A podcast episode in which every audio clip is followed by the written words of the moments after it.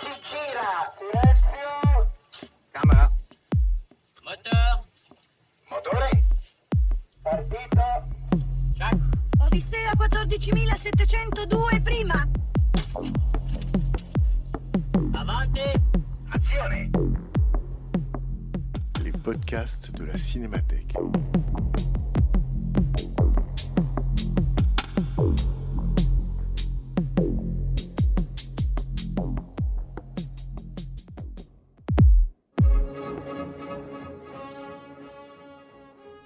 De la rétrospective que la Cinémathèque française consacrait à Richard Brooks à l'automne 2021, rencontre avec Patrick Brion pour évoquer la carrière du cinéaste américain.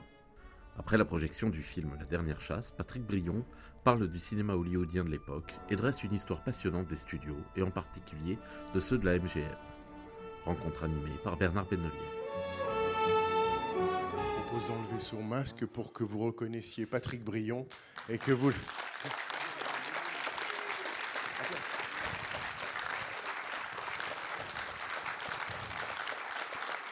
Comme, sou- comme souvent, ils ne connaissent que ma voix, ça ne change rien.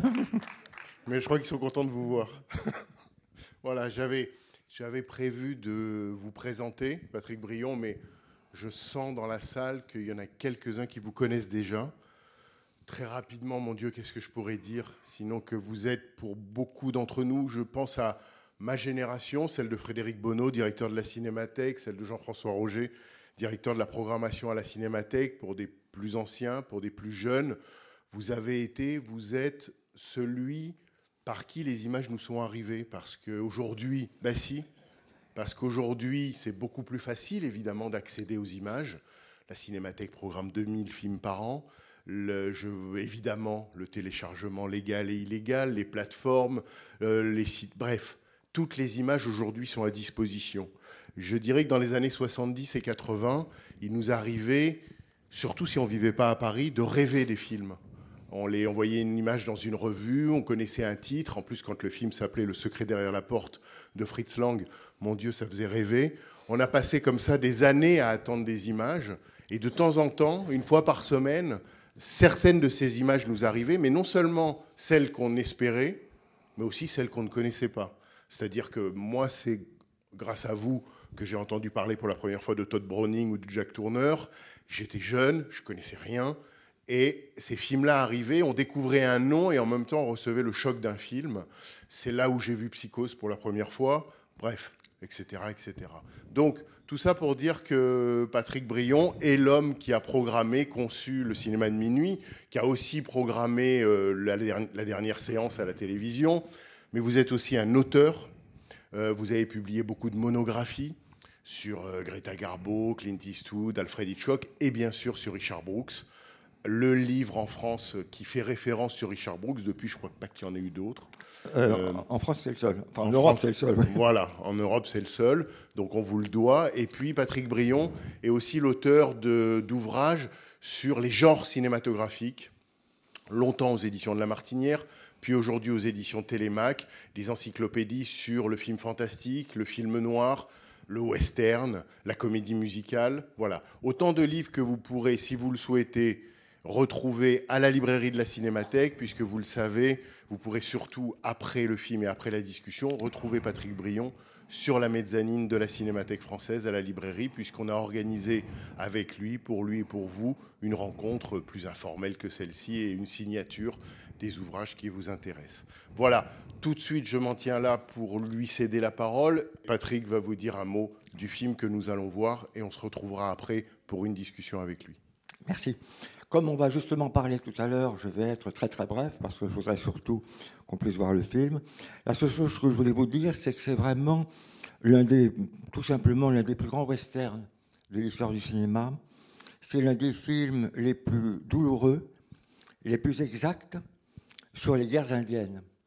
Pas sur les grandes batailles des guerres indiennes, il n'y a, pas de bataille dans le film, mais sur euh, ce euh, que va provoquer, que vont provoquer les guerres indiennes, c'est-à-dire l'anéantissement petit à petit physique de l'Indien. C'est un des plus beaux films. Alors nous connaissons tous naturellement La flèche brisée et La Porte du Diable, qui sont antérieurs, puisqu'ils sont de 1950. Mais la, dernière chasse est exactement du même niveau.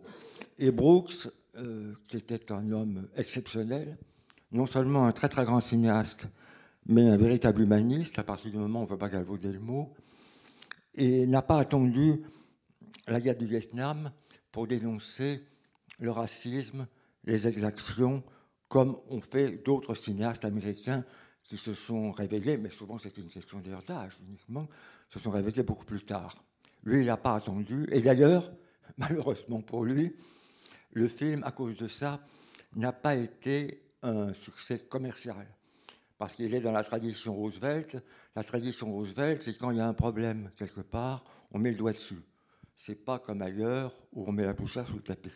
Voilà. Donc, euh, nous allons voir ensemble. Je vais revoir avec un grand plaisir. Je l'ai vu à sa sortie, il y a très très longtemps. Alors, depuis maintes, maintes fois. Je vais revoir avec un grand plaisir la dernière chasse. Et je vous souhaite une très bonne séance. Merci beaucoup. Et à tout à l'heure.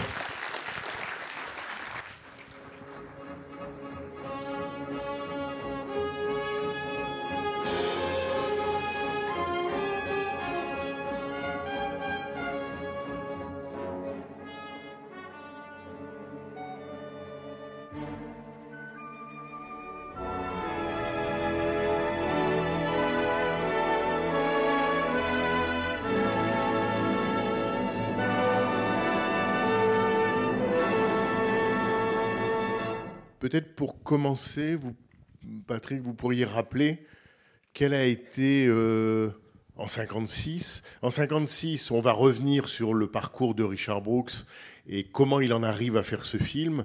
Mais pour le dire d'un mot, en 1956, il sort d'un très grand succès qui est Blackboard Jungle, donc euh, Graines de violence. Et ça, c'est le film qu'il fait ensuite. Et est-ce que vous pouvez raconter comment ce film a été euh, reçu aux États-Unis? Comme je vous disais un peu euh, avant le début du film, il a été très mal reçu parce que c'est un film qui met le doigt là où ça fait mal, c'est-à-dire sur le massacre des, bisons et en même temps sur celui des Indiens. Ce qu'il ne faut pas oublier, il y a un carton générique qui le rappelle, il y avait au début pratiquement des millions de bisons. Et les bisons ont été anéantis par, euh, par les Blancs pour plusieurs raisons. Euh, alors que les bisons, et ça aussi le film le rappelle, le bison, il sert à tout pour les Indiens. Ils le mangent, ça sert à faire les, les tipis, leurs tentes, euh, ça sert à faire leurs canaux. Tout est utilisé dans le bison. Tandis que pour les Blancs, la seule chose euh, à quoi le bison sert, c'est la langue. On coupait la langue du bison et on la vendait dans les restaurants chics de San Francisco. Donc, d'une part, on tuait le bison pour les Indiens, c'est indispensable. De l'autre côté, on tuait uniquement pour, euh, pour sa langue. Et la peau. Et pour euh, vendre la peau. Euh, Oui, la peau, un peu cas, mais surtout la langue, dit- en fait. Ce qui dit Oui. dans le film 2 C'est- dollars la peau oui, c'est 5, ça. Et 50 C'est la langue. Et on, on sait très bien que les, les gens riches, et d'ailleurs, euh, je crois le tsar, le prince de Galles, etc., euh, prenaient des, euh, des trains euh, dans le Far West qui passaient dans les domaines où il y avait des bisons et tiraient les bisons du train avec euh, une Winchester ou un, Springfield, comme ça, pour, euh, pour s'amuser. C'était le massacre des bisons. Donc ça a été l'hécatombe complète. Alors en plus, euh, pour l'armée, euh, se débarrasser du bison, c'était se débarrasser des Indiens. Parce que quand on tuait les bisons, eh ben, on affamait les Indiens. Donc on se débarrassait d'eux de cette manière. Et, le film, dans ce domaine-là, est très très douloureux. Parce que quand vous voyez la réserve indienne, à la fin, c'est terrible. Vous avez pratiquement des squelettes noirs, noirâtres. Ils n'ont rien à bouffer. Ils auraient dû à manger une mule.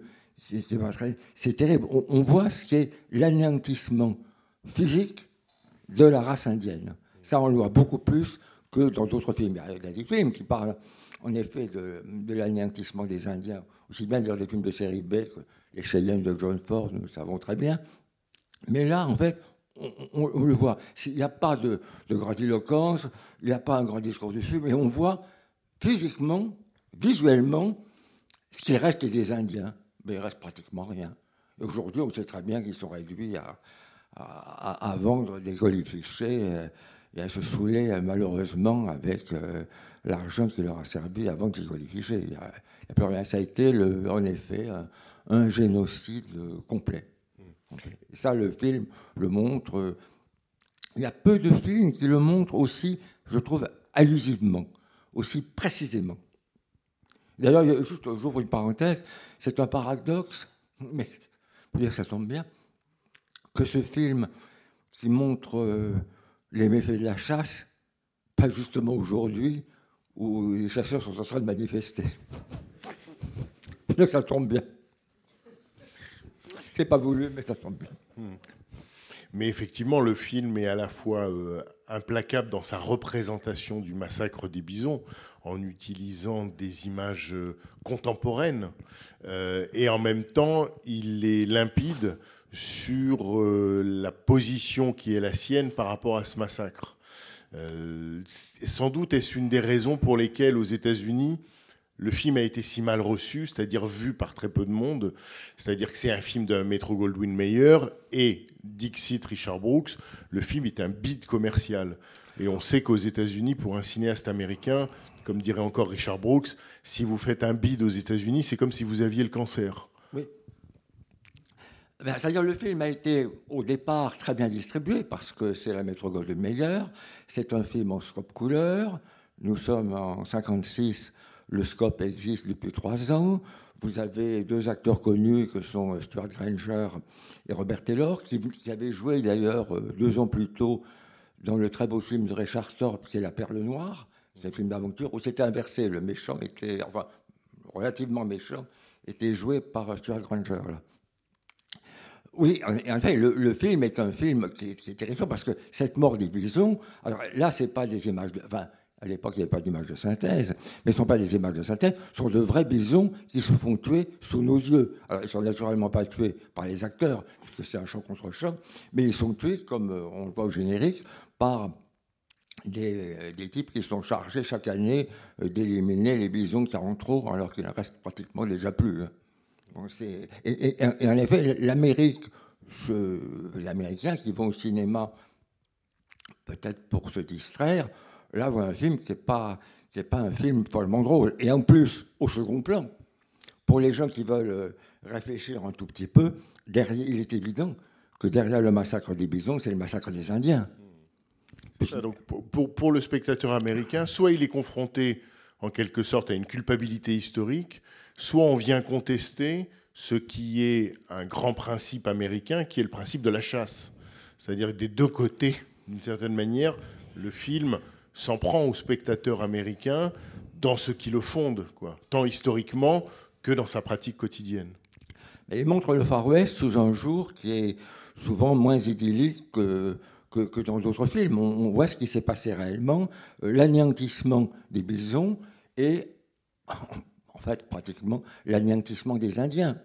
Et, d'ailleurs, sans arrêt, le personnage que joue Robert Taylor joue en fait sur le plaisir. Il a passé son temps à tuer euh, pour l'armée des, Indiens pendant la guerre. Euh, il, prend il a pris l'habitude de tuer, on le récompensait pour tuer. Et ben là, on, va le récompenser en donnant un peu d'argent en vendant les peaux pour tuer les bisons. Il y a, en, fait une, une correspondance totale entre la mort des bisons et la mort des Indiens. Ce qui n'a plus que gêné certainement le spectateur de l'époque. Et puis aussi Robert Taylor dans un rôle. Parce que euh, quelle était l'image de Robert Taylor, euh, acteur aux États-Unis? Est-ce que là, d'une certaine manière, c'est quand même un contre-emploi assez radical pour lui? Il joue là une figure, euh, j'allais dire, entièrement négative. D'abord, c'est un acteur remarquable, certainement euh, sous-estimé. C'est un des grands acteurs hollywoodiens sous-estimés. On l'a complètement, on l'a complètement oublié. Euh, on l'a vilipendé pour des raisons qui ne sont pas tout à fait justes, parce qu'au moment de la, de la chasse aux sorcières et de la liste noire, qui est une période sur laquelle on pourrait parler un jour à propos d'un autre film, qui est beaucoup plus ambigu, beaucoup plus ambigu que ce qu'on croit. C'est vrai qu'il était du côté bon des, républicains. Bon, bon. Il, n'a jamais dénoncé personne, mais il était du côté des, ré- des républicains. Ça, c'est c'est évi- c'est évident.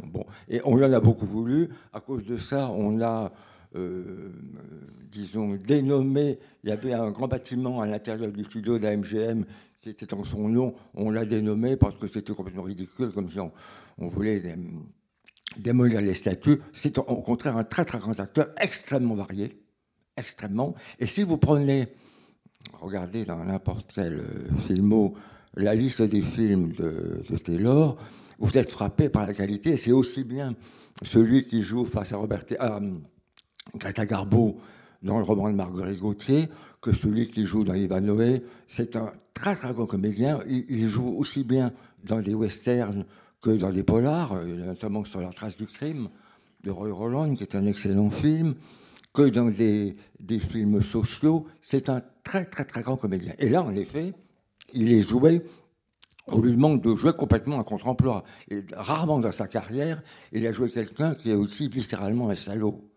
Quelqu'un que vraiment on a envie de tuer. Oui. Alors le film, a d'ailleurs, il y a- eu des problèmes pendant le film, avant, avec le rôle de l'indienne. Et, et c'est pas très très clair d'ailleurs, ce qui s'est pas. Enfin, bon, c'est sans doute un peu plus complexe que toujours que ce qu'on croit.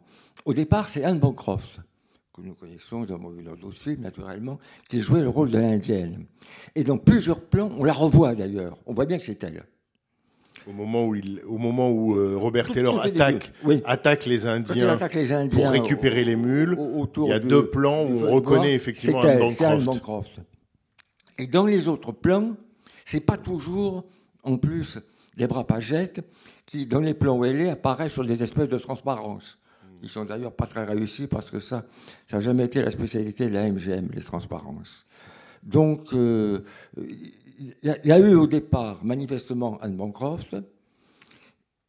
Je pense qu'il y a eu quelqu'un entre Debra Paget qui est là pour les gros plans, etc.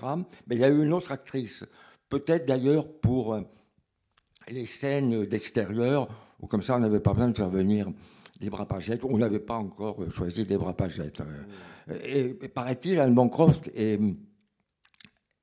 a été euh, remplacée parce qu'elle est tombée de cheval. Il semblerait, c'est ce que Brooks m'a pas dit exactement ça, mais là-dessus il était un peu plus évasif. Il semblerait que Brooks l'ait forcé à faire des, euh, pas une cascade, mais aller un peu vite à cheval, qu'elle n'était pas une très bonne cavalière, elle est tombée, et assez gravement pour qu'on était obligé de la changer. On n'était pas obligé d'attendre huit jours, il a fallu la changer complètement du, rôle. Stuart Granger, je crois, dans une, interview, dit que vraiment Brooks a été complètement responsable de ça. Brooks est un peu plus évasif. Donc, à ce moment-là, en 56, au moment où Brooks a, je dirais, les moyens, la capacité de faire un film aussi osé, en même temps qu'il s'inscrit dans un genre cinématographique, évidemment le genre roi américain, euh, quelle est la position de Brooks, je dirais, dans le système hollywoodien et encore plus au sein de la Metro Goldwyn Mayer, où il a fait une quasi-totalité? En tout cas, il, il devient Oui. cinéaste à la Metro Goldwyn Mayer. Bon, Brooks, au départ, était un scénariste, a été un romancier. Je me permets d'ailleurs de vous conseiller de regarder Amazon et d'acheter son livre qui était paru dans Marabout il y a une cinquantaine d'années, qui s'appelle Le Producteur. C'est certainement l'un des deux ou trois livres les plus importants sur Hollywood. Admirable. Bon, il est devenu scénariste. Ensuite, il a fait la guerre dans le corps des Marines. Il a écrit, quatre, il a écrit trois romans très très beaux, dont le producteur. De scénariste à metteur en scène, c'est un chemin souvent que l'on gravit à Hollywood. Il a suivi tous les tournages, de plus en plus intéressé. Et il y a un moment où les scénaristes, quand ils ont beaucoup de talent, se disent euh, après tout, pourquoi est-ce que je ne mettrais pas moi-même en scène mes films? À la MGM, il a bénéficié d'une euh, ouverture euh, d'esprit exceptionnelle, notamment grâce à Cary Grant, qui lui a permis de tourner Crisis, Quatre consciences, qui est un film très curieux. Son premier film. Son c'est premier ça, film. avec Cary Grant, Joseph Ferrer et Paul Raymond, qui est un film tout à fait cru.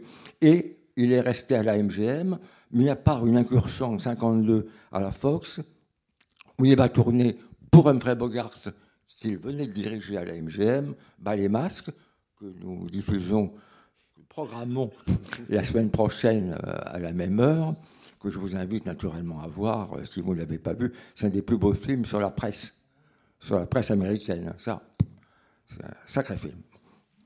En dehors de ça, il a fait, on peut dire, tout, le gros de sa carrière à la MGM, tant que la MGM a existé, avant que le studio ne se désagrège petit à petit. Et ses rapports avec les patrons du studio étaient d'ailleurs très curieux. Bon, moi, je m'intéresse personnellement beaucoup à la MGM. C'est un, un, studio sur lequel je travaille. Et quand j'ai rencontré Brooks, je lui ai demandé comment était-ce de travailler avec Louis B. Meyer, qui était le patron de la MGM.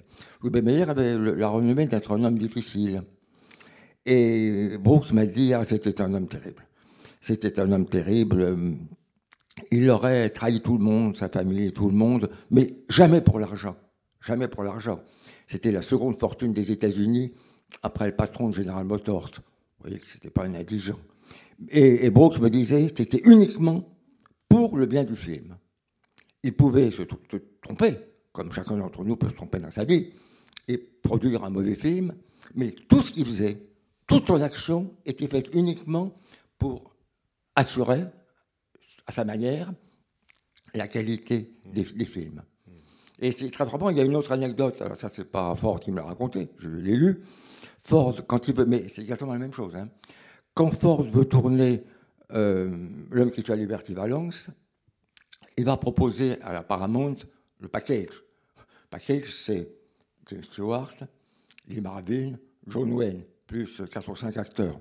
C'est énorme. Bon. Et, et, Ford raconte lui-même j'ai mis trois mois à essayer de convaincre les abrutis qui étaient à la tête de la Paramount.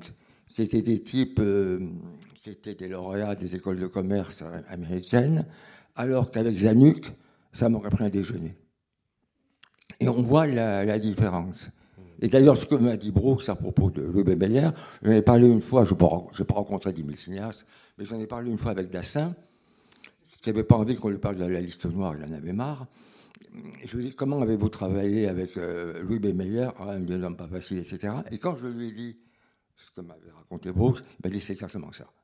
Tout a été fait pour lui, pour assurer, avec la marge d'erreur que nous avons tous, la qualité d'un film. Et ça se sent dans les tout premiers films de Brooks. Et euh, l'aisance qu'il a eu à la MGM, à la MGM lui a permis de s'attaquer à des, à des sujets, en effet, brûlants. Juste avant la dernière chasse, c'est Blackboard Jungle, Graine de violence. Vous pouvez le voir aujourd'hui, Graine de violence, c'est tout aussi moderne que tout ce qui peut être tourné aujourd'hui sur le problème de l'éducation. Le film a, a, posé beaucoup de problèmes, il a bien marché en salle, très bien marché, mais il a posé énormément de problèmes parce que subitement, on montrait les écoles américaines, enfin l'école américaine, sous un jour peut-être moins idyllique que ce qu'on voyait d'habitude. On montrait la, vérité, la difficulté qu'est l'enseignement, les problèmes raciaux à l'intérieur des, écoles, comme ça. Et Brooks n'a jamais hésité à s'attaquer à ce type de problème. Quand il va tourner le Carnaval des dieux, Something of Value, avec Rock Hudson et Sidney Poitier, c'est un film qui est consacré au problème des Mao Mao et au racisme. Mais c'est pas un, c'est un film qui justement cherche à comprendre pourquoi, euh, pourquoi il y a eu les, les colonisateurs, euh, ce qu'ont fait ces colonisateurs, ben, en revanche il s'agit des Anglais, et, pourquoi il y a une révolte telle que celle des, des, des Mao Mao. Et le personnage du, du noir que joue euh, Sidney Poitier est un personnage justement très, très ambigu. C'est pas, je ne vais pas faire un mauvais jeu de mots en disant que c'est un film tout noir ou tout blanc, mais c'est un, film dans, dans ce domaine-là extrêmement intelligent, extrêmement intelligent. Et, là, on est dans les années 50. Hein. C'est pas ces films souvent à la mode qui sortent aujourd'hui parce que, bon, bon ton, de parler d'un truc ou d'un autre, c'est plus facile aujourd'hui. C'est beaucoup plus facile aujourd'hui. À l'époque, pas du tout. Hein. C'est ça, c'est que politiquement, les années 50 étaient des années très cadenassées, et en même temps, il a eu, lui, la possibilité de traiter des sujets audacieux en étant à la Metro Goldwyn Mayer, qui passait pour un, scéna- pour un studio, on pourrait dire plutôt conservateur, ou en tout cas qui passait pour un. Euh, Qu'est-ce que c'était, vous qui êtes un, un historien de la MGM, en quelques mots, qu'est-ce que c'était la singularité de la Metro Goldwyn Mayer, qui était de tous les studios hollywoodiens le plus grand, c'est-à-dire le plus puissant, et en même temps qui avait, j'allais dire, une ligne euh, pour l'essentiel de sa production qu'on pourrait qualifier, avec tout le spectaculaire et les moyens de la MGM, routinière, ou en tout cas qui était aussi capable de produire, on allait dire, des films de consommation courante. Qu'est-ce que c'était la singularité ou la puissance de la MGM à ce moment-là? La MGM, c'était en effet c'était le plus grand studio. Alors on disait c'était le Tiffany des studios. Euh, l'un- des slogans était de dire qu'il y avait plus d'étoiles à la MGM euh, qu'il- y en a dans, le ciel, bon, et- etc. C'était une ville, une ville à l'intérieur de Culver City, qui est une des banlieues de, Los Angeles. Euh, à la MGM, il vivait 5000 personnes en permanence. Ils rentraient chez eux le soir, mais ils travaillaient à la MGM. C'était, on ne peut pas dire que c'était une grande famille, entre guillemets, parce que ça, c'est des, c'est des, histoires, mais c'était des gens qui travaillaient ensemble, avec des patrons qui étaient des gens euh, difficiles, mais en fait extrêmement ouverts. On en a des exemples. Fricks, vous connaissez tous Fricks, qui est tourné en 1932. Fricks n'est pas un film indépendant, Donc le film de Todd Browning. le film de Todd Browning, c'est pas un film indépendant tourné par un tout petit studio et sorti dans un coin. C'est un film produit par la MGM, avec d'ailleurs, là aussi, de multiples difficultés. Fricks, nous connaissons tous l'histoire, c'est l'histoire disons, d'être victime de malformations de nature, de naissance, qui se trouve dans une espèce de, de- cirque. Quand on a commencé, quand Irving Thalberg, qui était patron de la production à ce moment-là, a décidé avec Todd Browning de tourner le film, il y a eu comme toujours des délateurs qui ont prévenu les financiers de la côte Est, puisque le studio est à la côte Ouest, à Los Angeles, les financiers sont à New York, sur la côte Est. Ils ont prévenu les financiers de la côte Est qui se tournaient des choses pas bien euh, dans le studio, qu'il y avait des espèces de créatures difformes qu'on voyait, qu'est-ce que c'était, à quoi le studio perdait son argent? Bon, à ce moment-là, les gens de la côte Est ont dit, mais en effet, qu'est-ce qui se passe? Bon, ils ont dû faire une espèce d'audit. Et au lieu que Louis B. Meyer, le patron, et Erwin Thalberg, directeur de la production, décident d'arrêter le film, ils ont décidé au contraire de continuer le film au milieu de nombreuses difficultés, parce que les propres, euh, disons, collaborateurs du studio avaient beaucoup de difficultés en voyant à l'heure du déjeuner, dans la cantine du studio, les acteurs de Fricks. Alors, ils acceptent. Il y avait, euh, si vous avez vu Fricks, il y a, y deux nains, euh, un nain, femme et un homme. Alors, ceux-là, on les acceptait parce que, bon, à la limite, de loin, pouvaient passer pour des enfants. C'était des êtres humains en réduction. Bon. En revanche, les autres personnes qui avaient dans Fricks, notamment euh, Prince Radiant, qui n'a ni bras ni jambes et autres, à la cantine du studio, ça passait très très mal. Donc il a fallu ériger une espèce de palissade en bois pour séparer les acteurs de Fricks des autres. Mais le film a continué à être tourné. Euh, il a bénéficié à sa sortie, c'est ça qui est très étonnant, pratiquement de la même chance que tous les films de la MGM. Moi, j'ai un programme dans les films du circuit Lowe's, qui est le circuit de la MGM, dans lequel le film est annoncé exactement de la même manière qu'une comédie ou qu'un petit polar. Alors, il est évident qu'il a moins bien marché et que sa carrière a été plus rapide.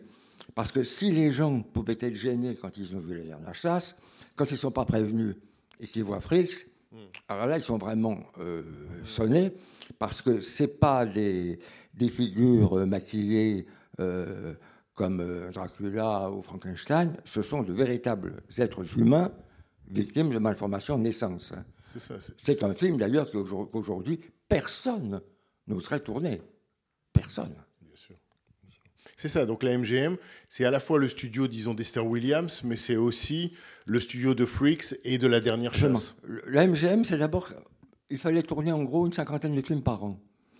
Parce qu'à 52 semaines, donc il faut alimenter les circuits de production. Donc, on tournait, on tournait sans arrêt. Alors, on tournait de tout. Il n'y a, pas que des chefs-d'œuvre, il y a, des genres particuliers qui allaient à la MGM. C'était euh, la comédie musicale. Euh, la plupart des grandes comédies musicales, avec euh, Judy Garland, Gene Kelly, Fred Astaire, certaines des plus grandes, pas toutes, mais certaines des plus grandes, sont à la MGM. Euh, le western est- est- n'était pas un des genres particulièrement prisés à la MGM, mais en revanche, le film noir, le, policier et les grandes adaptations littéraires, ça, c'est la, de David Copperfield à tout ce que vous voulez, c'est la spécialité de la MGM où il y avait en effet John Crawford, Greta Garbo, Clark Gable, tout ce que vous pouvez imaginer de- de grands interprètes. Et tout ce monde-là travaillait ensemble, se voyait tous les jours, et ça allait jusqu'au département de l'animation, où il y avait notamment euh, Tex Avery, qui m'est cher, euh, et les autres qui, travaillaient là. Tout le monde travaillait ensemble dans un, dans un système d'émulation qui, qui un peu, en moindre, dans les autres studios, et pratiquement pas dans les, euh, dans les autres pays. Parce que c'était un monde, c'était un monde où, où tout se faisait sur place. Par exemple, à la MGM, moi j'avais rencontré le patron de la MGM à Paris, Lacoste, dans les années fin des années 60, il me disait que la MGM pouvait tourner en autarcie complète pendant cinq mois. Autarcie, ça veut dire ne rien faire venir de l'extérieur, sauf la nourriture, naturellement. Tout le reste, pour les films, que ce soit les tissus pour les costumes, les, pour les, décors, le bois, etc., tout était sur place. Quand d'ailleurs la MGM a été achetée par un, brasseur d'affaires qui s'appelait Cor Kerkorian dans les années 70, à ce moment-là, Cor Kerkorian a dit que la MGM n'était pas destinée à être un studio de cinéma, mais un- une entreprise hôtelière. Il a vendu les terrains et il a vendu les stocks d'objets. Et les stocks d'objets, le catalogue de ces objets, il est comme ça. C'est des milliers, des dizaines de milliers d'objets qui vont de la robe de Greta Garbo au trench coat de euh, Clark Gable jusqu'à un des chariots de Bénure, au bateau de Showboat, euh, etc. Vous avez tous les costumes, tout- toutes les armes, toutes les lampes. et c'était le studio qui, en plus, achetait des choses originales. Quand, par exemple, ils ont tourné Marie-Antoinette avec Tyrone Power et Norma Scherer, ils ont fait venir d'Europe, de France, des dizaines, des centaines d'objets authentiques. Donc il y avait euh, des, euh, des, fauteuils, des tables Louis XV ou Louis XIV exceptionnels à, la MGM. De la même manière, quand ils ont tourné Antise avec Ingrid Bergman ou le portrait de Gray d'Albert Lewin, ils ont fait venir du matériel, pas du matériel, mais des tableaux, des meubles des victoriens de toute beauté qui étaient stockés et qui ont été la plupart du temps bradés en 70 au cours de, de- de cette vente. On, on voit, quand on voit le catalogue de la vente, on repère ce qui était dans, dans Le Magicien d'Oz, dans, dans Antise, dans le portrait de Dorian Gray, euh, dans Meeting Lewis ou autre. C'est ça, c'est qu'on on se rend compte, euh, là, dans ce que vous décrivez, effectivement, un- non seulement un studio, mais presque un, un monde en soi, un monde à la fois autarcique et un monde capable, comme ça, pendant au moins 30 ans, de- de- de- d'alimenter tout un circuit à raison euh, d'un film par semaine en moyenne. Quoi. Ce qui a tué le studio, ça a été l'application de la loi Sherman antitrust. Nous sommes à la fin des années 40, au début des années 50. Le gouvernement américain décide d'appliquer la loi Sherman antitrust à l'industrie cinématographique. Bon, la loi Sherman avait été avant appliquée à l'industrie aéronautique et à l'industrie automobile. Le principe de cette loi, c'est de casser le trust vertical. Le trust vertical, c'est production distribution, exploitation. La Ford, par exemple, produisait des voitures, distribuait ces voitures, exploitait, euh, vendait les garages, etc. Bon. On a décidé, par euh, souci euh, d'équité, de casser les trusts. Alors, moi, j'en sais rien. Je ne sais pas ce qu'il fallait faire avec l'industrie aéronautique et automobile. Ce n'est pas mon problème. Je ne suis pas un économiste, j'en sais rien. En revanche, appliquer ça à l'industrie cinématographique, c'est une folie. Une folie complète. Parce que ça voulait dire qu'on allait, au moment même où arrivait la télévision, il ne faut pas oublier, la télévision arrivait, les Américains avaient fait des efforts pour acheter un petit poste en noir et blanc, ils s'installaient devant, avoir n'importe quelle bêtise, mais ils préféraient avoir ça plutôt que de sortir au cinéma. C'est pour ça que le cinéma a essayé de rivaliser un peu avec la télévision en créant le cinémascope, cinérama et le relief. C'est-à-dire en offrant quelque chose que théoriquement le, petit écran ne pouvait pas offrir. Bon. Mais donc appliquer ça à l'industrie cinématographique, c'était terrible parce que ça voulait dire qu'on allait priver les firmes de cinéma de leurs poumons, qui sont les salles de cinéma. Parce que l'avantage, que vous voulez, quand la MGM produit Frix, en effet, c'est gonflé de produire Frix, mais ils sont sûrs en même temps que la distribution du film, est faite par eux. Donc ils vont donner au film tout le potentiel qu'il peut avoir. Et il va être exploité dans les salles, dans les salles du circuit Lois, qui appartient à la MGM. Donc, là aussi, le film va avoir toutes les chances possibles. À partir du moment Et les où recettes vont revenir au studio. ça, ils vont bien sûr, à partir du moment où, où vous coupez le, la point névralgique, c'est la salle de cinéma, c'est foutu. Alors, euh, le studio a été- et la télévision, en même temps, arrive à ce moment-là. Alors, ils ont réagi en, en arrêtant les contrats d'acteurs. Les acteurs, souvent, avaient des contrats très très longs et il faut être juste euh, extrêmement juteux. Donc, on a supprimé les contrats d'acteurs. On a viré le corps de ballet et les musiciens qui coûtaient très cher aussi. Et à ce moment-là, on a vu le nombre de comédies musicales d'ailleurs qui a diminué. On n'a plus fait que des adaptations de Broadway, qui étaient pratiquement des mises en boîte de spectacles de Broadway. Et on a viré le département de l'animation, parce qu'on s'est dit c'est pas indispensable dans un studio qui fait produit des films d'avoir des dessins animés, on peut les acheter ailleurs. Et ça a provoqué le départ vers la télévision de, Tex Avery et de William Hanna Joseph Barbera, qui étaient les créateurs de, de Tom et Jerry. Alors, la force du studio, force en même temps, euh, l'énergie des jeunes qu'ils étaient, et un peu la force financière, fait que le, studio, en fait, a, a tourné pratiquement en roue libre pendant 10-12 ans. C'est pas apparu aussi vite sur la production, mais ça arrivait tranquillement. Hein. C'était une catastrophe, et pas uniquement pour la MGM, catastrophe pour la Warner, pour la Paramount. C'était euh, sur un plan euh, culturel, c'est un- une catastrophe l'application de la Sherman. Alors, sur un plan- Sur un plan juridique, j'en sais rien, je m'en fous. Tout à l'heure, Patrick, vous avez, vous avez mentionné, euh, vous avez parlé de John Ford justement pour expliquer le, rapport au producteur. Euh, Peut-être aussi pour situer la dernière chasse et revenir au personnage de Robert Taylor, c'est-à-dire tout d'un coup l'avènement d'un personnage entièrement négatif, animé uniquement par la pulsion de mort, qui ne se sent vivre que quand il tue. Euh, on peut rappeler aussi que en 1956, il y a un autre western qui est La prisonnière du désert, avec, de John Ford, avec John Wayne, et que le personnage joué par John Wayne de Ethan Edwards est lui aussi un personnage terriblement ambivalent, terriblement, comment dire, euh, travaillé de l'intérieur par des, par des pulsions euh, violentes.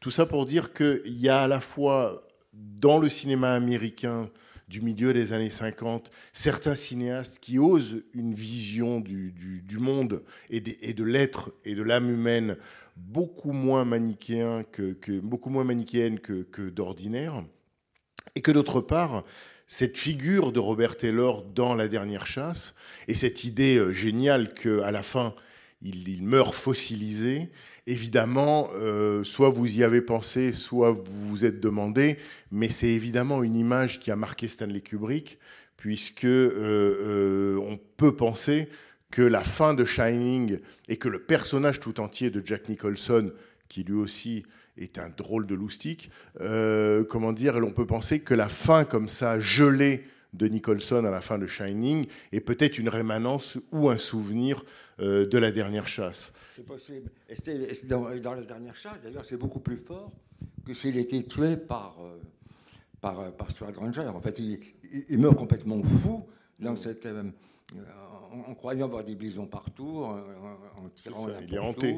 en se mettant à l'intérieur d'un bison. On finit même par se demander si le bison chaud dans lequel il se met, c'est ce que faisaient les Indiens pour avoir chaud, en effet, est, est- est- est vrai. Ou, ou non, ou si c'est pas une, une créature de son, de son subconscient. à- Mais c'est-à-dire ce qu'effectivement, il fait corps avec le bison, c'est-à-dire d'une certaine manière, il, il accomplit son désir et en même temps, on voit bien que la nature qui l'a maltraité se venge. Il meurt le bison. Il meurt d'un bison et, et la nature, euh, le, le froid, le- l'élimine ou le fossilise, comme s'il était vraiment une trace d'un passé dont les États-Unis essayent de se débarrasser, quoi. Hein, quelque chose qui euh, n'en finit pas de revenir en même temps. Et Alors- quand vous disiez juste pour euh, par rapport à, à- à Robert Taylor, vous disiez euh, le, le- le personnage, ce qui est vrai que ce qui est très frappant dans le film aussi, c'est à quel point Richard Brooks, tout en faisant un western, ne fait pas un western spectaculaire. En sens, il est spectaculaire, c'est un western épique, et en même temps, les figures de style habituelles du western n'y sont pas. On s'attend pendant tout le film au duel entre Robert Taylor et Stewart Granger, et ce duel ne vient jamais. Et c'est un western où il y a des Indiens, mais il n'y a pas de chevauchés. Euh, c'est des Indiens parce qu'ils n'existent déjà plus. C'est, la fin du génocide. euh, Ils sont plus, ils sont plus rien. Il quelques, bon, quelques pénibles survivants. Alors le film est produit par Dor Sherry, qui avait remplacé, qui était à la tête de la MGM à ce moment-là, puisque euh, Louis B. Meyer avait cherché, a toujours cherché depuis la mort d'Erwin Thalberg. Thalberg est mort en 1936. Et Louis B. Meyer cherchait à avoir un, fait, un directeur de la production, quelqu'un pour l'aider.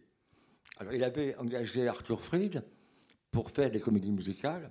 Avait commencé avec Le Magicien d'Oz et ça s'est continué avec des films aussi prestigieux que Chansons sous la pluie, euh, Tous en scène, enfin bon, la plupart des très grandes comédies musicales de l'histoire du cinéma. Mais il avait besoin de quelqu'un d'autre. Et il a décidé de faire appel à Dora Sherry, qui était un qui producteur à la RKO, qui était lui-même un scénariste, qui avait travaillé comme scénariste à la MGM. Le problème, c'est que Dor Sherry n'avait pas du tout les mêmes idées que Louis. Meyer. Louis. Meyer, c'est vrai, comme vous disiez, un studio plutôt, euh, non pas conventionnel, mais euh, Conservateur. conservateur.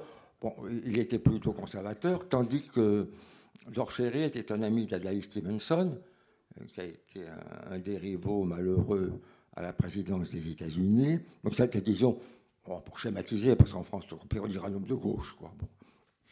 Et, bon, ils ne sont pas bien entendus.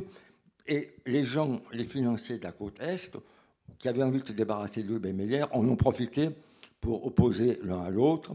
Finalement, Meyer a démissionné.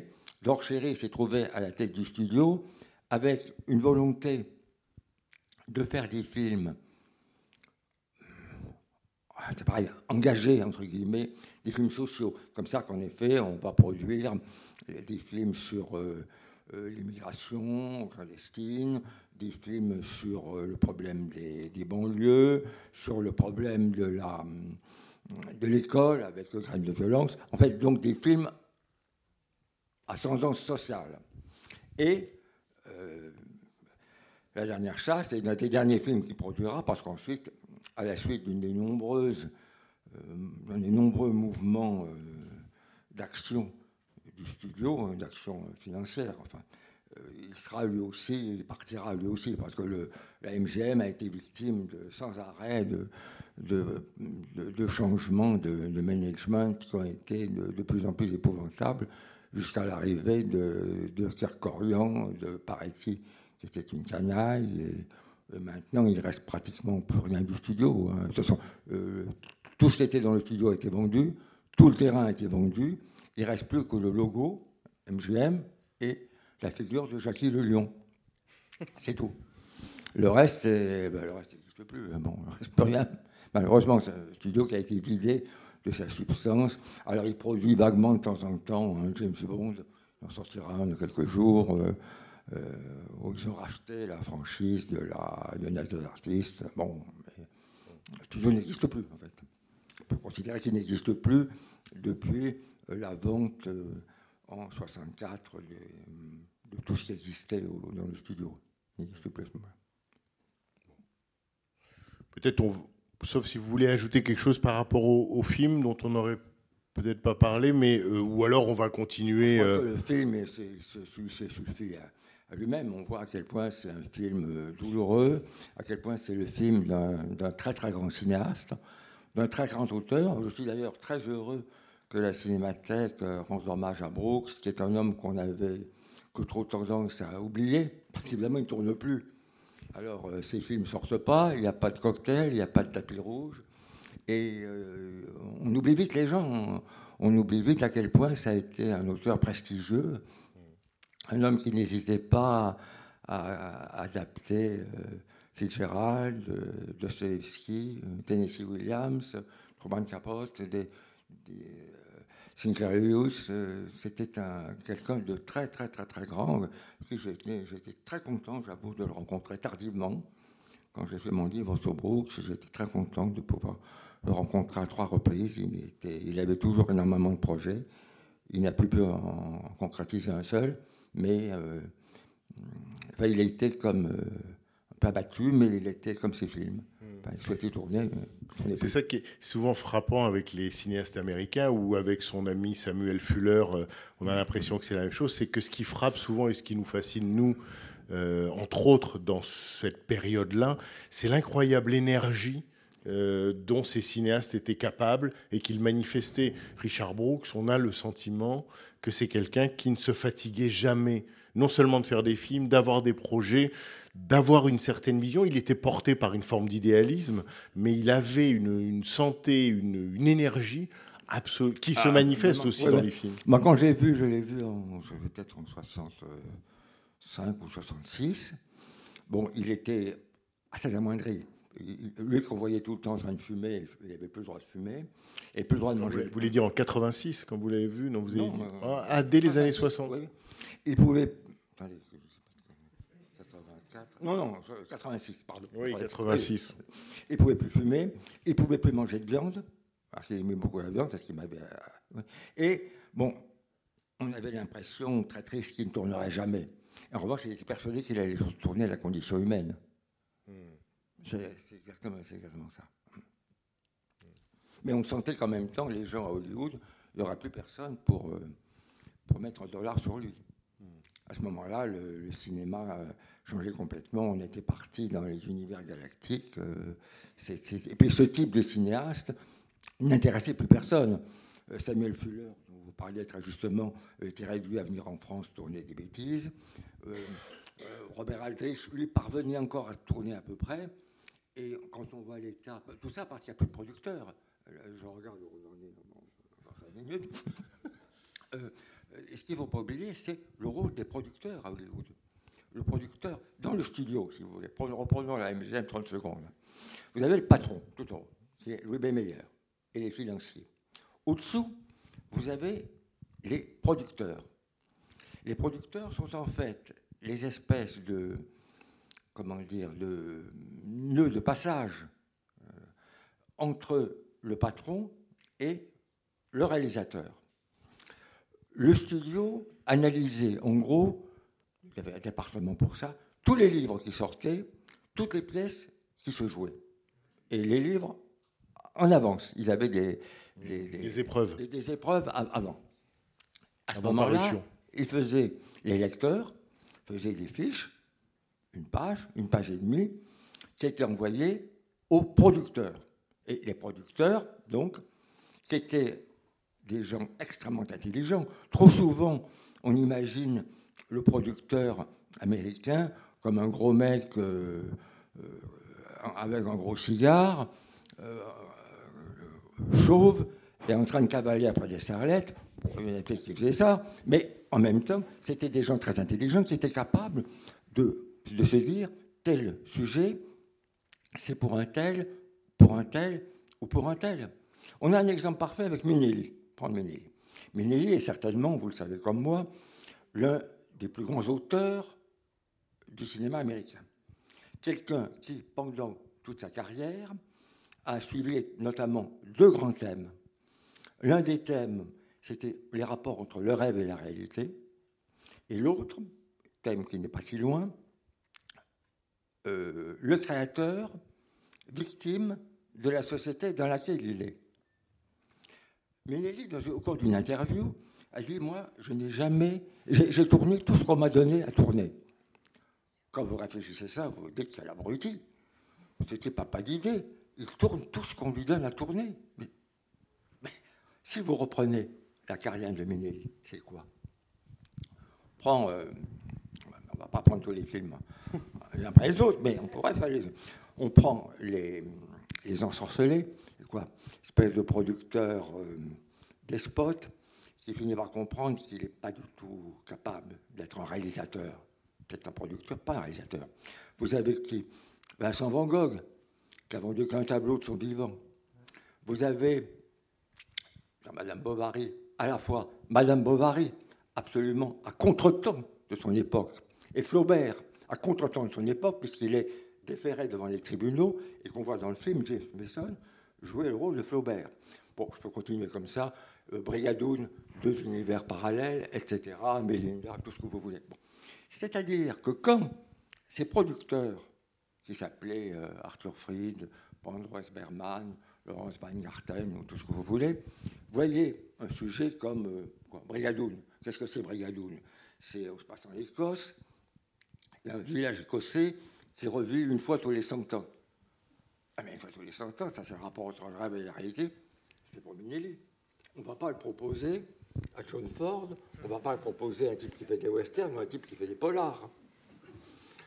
Si Van Gogh, Van Gogh, en effet, alors là, incompris de son temps, il va, qu'il soit en, Hollande ou, euh, ou dans le midi de la France, personne ne comprend, il ne vend rien, etc., un malheureux.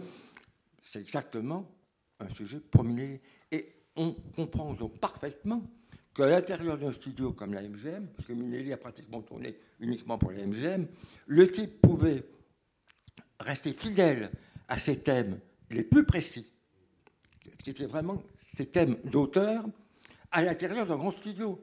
Grâce aux producteurs. Grâce aux producteurs, ce qui naturellement aujourd'hui est impossible.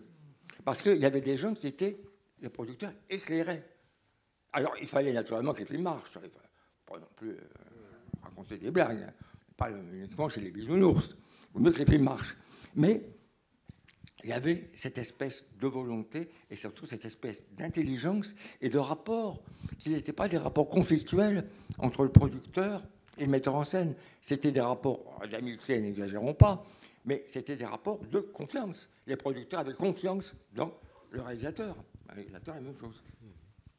Rapport de travail et de de confiance. travail. Et puis, il fallait se mettre au boulot, euh, travailler, à l'intérieur du studio. Et à l'intérieur du studio, ce qui est très frappant, c'est le travail qui était fait en amont, c'est quelque chose qui m'intéresse énormément, pour un film standard, si vous voulez. Ah, Pour les films très chers, c'est encore plus important. Pour les films standards, on faisait des dizaines d'esquisses, de maquettes, en, ou au charbon de bois, ou euh, en couleur. C'était souvent de véritables tableaux, pour donner le look qu'allait avoir le film. Et j'ai un exemple très précis que je peux vous donner. Quand on a voulu tourner, on a tourné Roméo et Juliette, le film de Cukor, avec euh, Leslie Howard et Norma Shearer. Euh, C'était Cukor qui devait réaliser. À ce moment-là, il y a eu trois gros books, je sais parce que je les ai vus, trois gros books comme ça, faits par trois euh, dessinateurs, illustrateurs différents. C'est pas signé, de style tout à fait différent. L'un des books, c'est dans un style euh, art déco, comme ça. L'autre, dans un style euh, vous voyez, très, très charbonneux. Et le troisième, c'est celui qui a été finalement choisi, donc on sait qui c'est, c'est Oliver Messel. Donc il a dû se passer dans, un, dans une pièce de la MGM, on a mis les, esquisses sur les murs, sur trois grands murs, on a fait venir Talbert, directeur de la production, Cukor, réalisateur, William Daniel, chef opérateur, Cédric Gibbons, directeur artistique, pour choisir quel était le look qu'on allait donner au film. Est-ce qu'on va lui donner un look art déco? Est-ce qu'on va lui donner un look piranèse Ou est-ce qu'on va lui donner ce look disons plus peut-être en pour schématiser le look de Les Vermicelles. À ce moment-là, on a choisi Les Vermicelles et tout le film a été fait dans ce style-là. On voit le travail exceptionnel qui est fait en amont. Alors, il était parfois fait dans d'autres studios, mais en mineur, et il était fait uniquement à l'étranger, dans des studios très importants comme euh, la UFA et autres, mais euh, par exemple en France, jamais à ce point-là. En France, on pouvait faire quelques esquisses, mais rarement. C'était le début de, enfin, des storyboards. il y a des, des films dont certaines scènes étaient entièrement storyboardées. Entièrement. Non pas pour embêter le réalisateur, mais pour lui donner une espèce de look que quelqu'un d'intelligent, qui était un artiste, un peintre, voyait quand il avait lu le scénario. En fait, c'est toujours, c'est ça qui vous a toujours fasciné et qui nous fascine aussi dans le système hollywoodien des studios et en particulier dans celui de la MGM, c'est que tel que vous le décrivez cette organisation, ce qui est fascinant, c'est que tout d'un coup, c'est l'industrie qui se met à avoir du génie. Ouais. Et on, sauf quand par exemple Coppola fait Tucker, on n'imagine pas que l'industrie, dans ce qu'elle a de massif Ouais, et de standardisé, puisse avoir du génie. Et là, tout d'un coup, effectivement, l'AMGM, c'est une industrie qui a du génie. Et c'était des collaborateurs exceptionnels. Par exemple, le- le- celui que- euh, il y avait un maîtreur. Le maîtreur, il était capable. On lui donnait un scénario, on portait le scénario chez lui, et il pouvait. Donc il lisait un scénario. Lire un scénario, c'est toujours pas toujours évident. hein. Et il pouvait, à 30 secondes près, donner le minutage qu'allait avoir le film. Ce qui était extrêmement important. Parce que ça allait éviter, comme on fait maintenant si souvent, de tourner euh, une heure de plus ou une heure et demie de plus, surtout quand on sait ce que coûte la minute, pour ensuite le foutre en l'air. On tournait en fait efficacement. On savait combien ça allait durer. Et si le maîtreur disait le film va durer deux heures et demie, quelqu'un devait intervenir avant, au lieu d'intervenir après, en disant euh, c'est pas la peine de dire ça s'arrangera la mise- en scène et ça s'arrangera au montage. On va l'arranger avant. Ce qui est beaucoup plus intelligent. Un autre exemple que je vous donne, c'était pas la MGM, mais c'est pareil. Mankiewicz. Quand Mankiewicz doit tourner euh, chaîne conjugale, connaissez l'histoire de chaîne conjugale, euh, une femme euh, demande qui est-ce qui est parti avec, euh, bon, etc. Au départ, le roman, il y a cinq couples. Cinq couples. Euh, Mankiewicz, qui est très intelligent, se dit cinq couples, c'est tout de même beaucoup. On va, on va s'éparpiller dans le film. Le film doit durer 1h40, 1h45. On va en choisir que quatre. Euh, Zanuck est producteur pour la Fox. Zanuck, le vendredi, voit Mankiewicz, qui lui donne le scénario. Zanuck part chez lui avec le scénario. Zanuck était lui-même un scénariste, sous le pseudonyme de Mark Canfield. Zanuck euh, relit le scénario et dit il y a un problème qui ne va pas. 4, c'est pas bon. C'est pas un bon chiffre, 4 d'ailleurs, ça n'a jamais été un bon chiffre.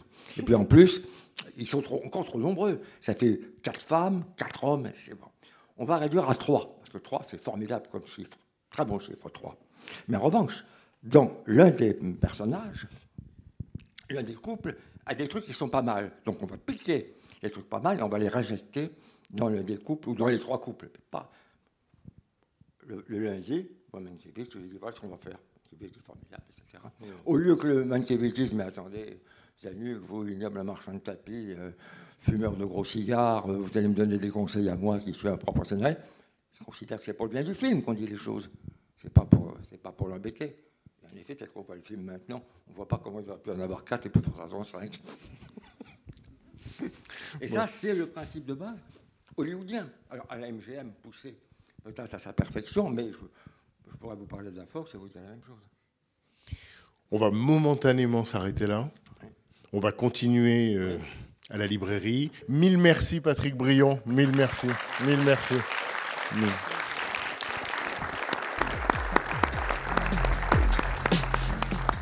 C'était les podcasts de la Cinémathèque française.